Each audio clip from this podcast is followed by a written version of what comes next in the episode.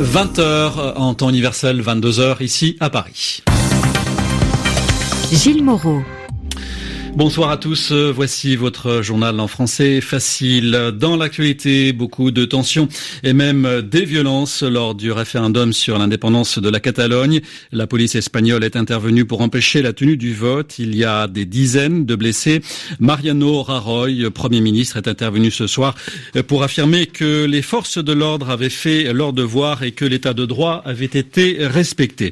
En France, deux jeunes femmes poignardées cet après-midi à Marseille. Le meurtrier a ensuite été abattu par des militaires. Des témoins l'ont entendu crier Allah Akbar, mais la piste terroriste n'est pas encore confirmée.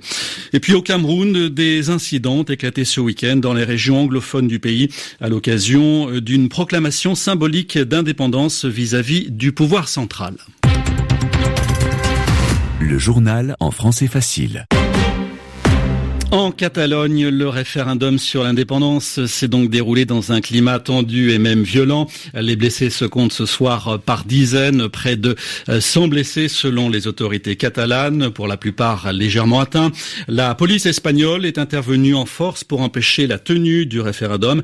Elle a chargé des personnes protestant contre la fermeture des bureaux de vote, tirant même des balles en caoutchouc parfois. Le Premier ministre espagnol est intervenu ce soir pour affirmer que les forces de l'ordre avait fait leur devoir et que le pouvoir avait fait respecter l'état de droit. On écoute Mariano Raroy. À l'heure qu'il est, je peux vous dire avec certitude ce que vous savez déjà, c'est ce que l'on a constaté tout au long de cette journée. Aujourd'hui, il n'y a pas eu de référendum d'autodétermination en Catalogne. Aujourd'hui, nous, tous les Espagnols, avons constaté que notre État de droit conserve sa force et son bien fondé et qu'il répond à ceux qui le contestent, et qu'il est capable de répondre à ceux qui veulent le subvertir, qu'il actionne tous les recours légaux à sa disposition face à n'importe quelle provocation, et qu'il le fait avec efficacité et légitimité. Aujourd'hui, nous n'avons assisté à aucune consultation, mais à un simulacre.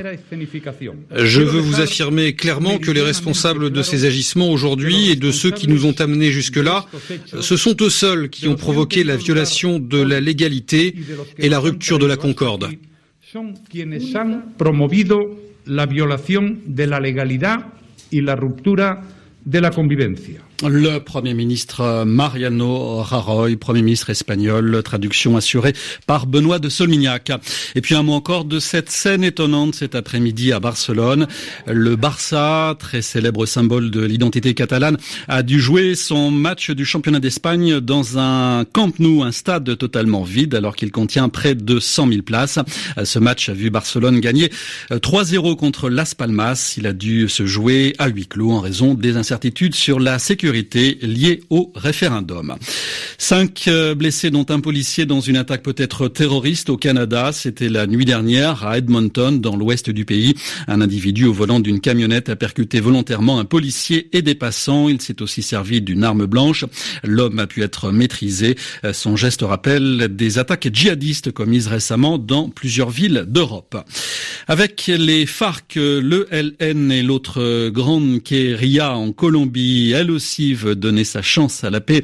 Après plus d'un demi-siècle de conflit en Colombie, l'armée de libération nationale a conclu avec le gouvernement un accord de cessez-le-feu. C'était le 4 septembre dernier à Quito, en Équateur. En ce 1er octobre, le cessez-le-feu vient d'entrer en vigueur, un arrêt des combats d'une durée limitée. Explication de notre correspondante à Medellin, Najet Benraba. Le cessez-le-feu est annoncé pour une durée de 101 jours. Selon le décret, il se terminera le 9 janvier 2018. Hier, les deux parties annonçaient la nouvelle avec fermeté.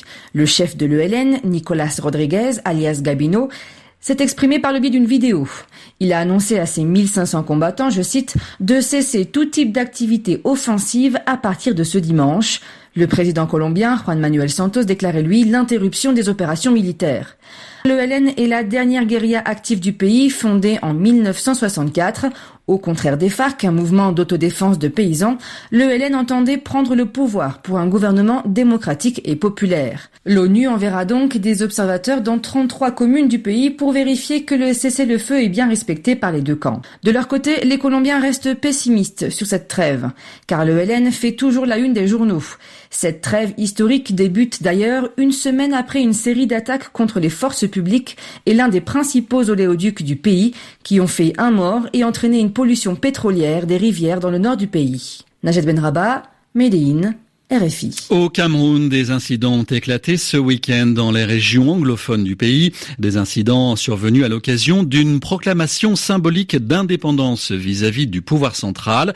Les séparatistes avaient choisi pour manifester ce 1er octobre une date très symbolique. En effet, la réunification officielle des partis anglophones et francophones du Cameroun est intervenue le 1er octobre 1961.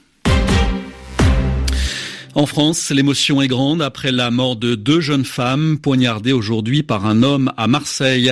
Un homme criant à l'Akbar, d'après les témoins. Il a poignardé ses victimes devant la gare Saint-Charles avant d'être abattu par des militaires.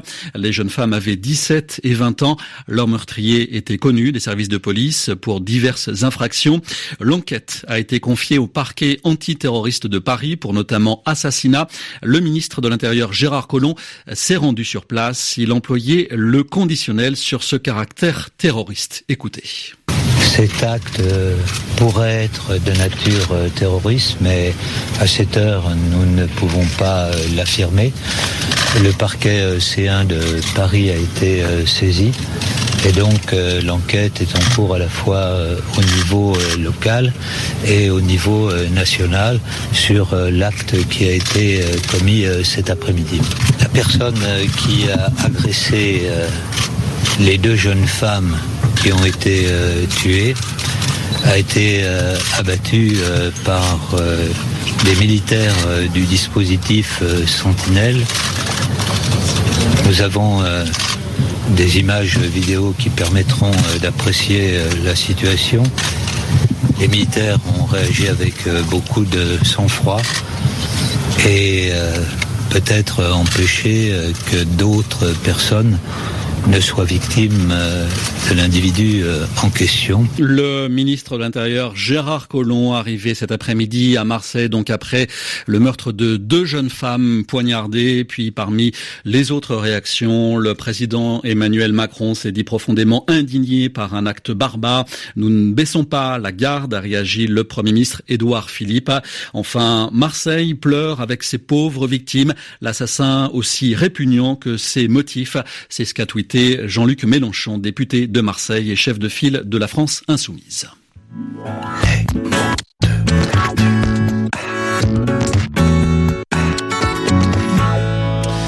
Il est temps de retrouver Yvan Amar pour l'expression de la semaine. Aujourd'hui, reprendre la main à propos de Theresa May et du congrès du Parti conservateur en Grande-Bretagne. Lors de cette convention des conservateurs qui a lieu en ce moment, lors de cette réunion de partis, on nous dit que Theresa May doit reprendre la main.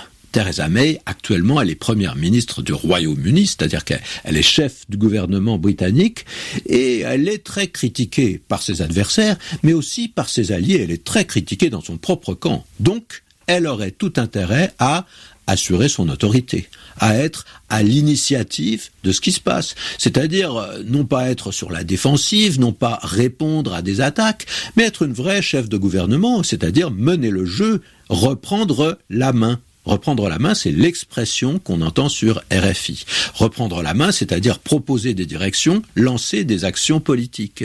Et cette formule, reprendre la main, elle vient des jeux de cartes au bridge ou, à la belote ou encore dans d'autres jeux, lorsqu'un joueur fait un pli, lorsqu'il prend les cartes des autres, eh bien c'est lui qui réattaque. C'est-à-dire c'est lui qui va mettre sur le tapis la première carte du pli suivant et les autres, ils doivent s'y plier. Hein. Euh, c'est lui, celui qui a remporté le pli, qui choisit sa couleur. Les autres, eh bien, ils suivront. Euh, S'il joue du trèfle, les autres devront mettre du trèfle, ou bien couper avec l'atout, ou mettre une autre couleur euh, qui sera perdante s'ils n'ont plus de trèfle. En tout cas, celui qui met la première carte, celui qui a la main, c'est celui qui propose et qui choisit ce qui peut embarrasser son adversaire. Et son autorité n'est pas contestée. Yvan Amar, euh, merci. Voilà, c'est la fin de votre journal en français facile. Bonsoir à tous.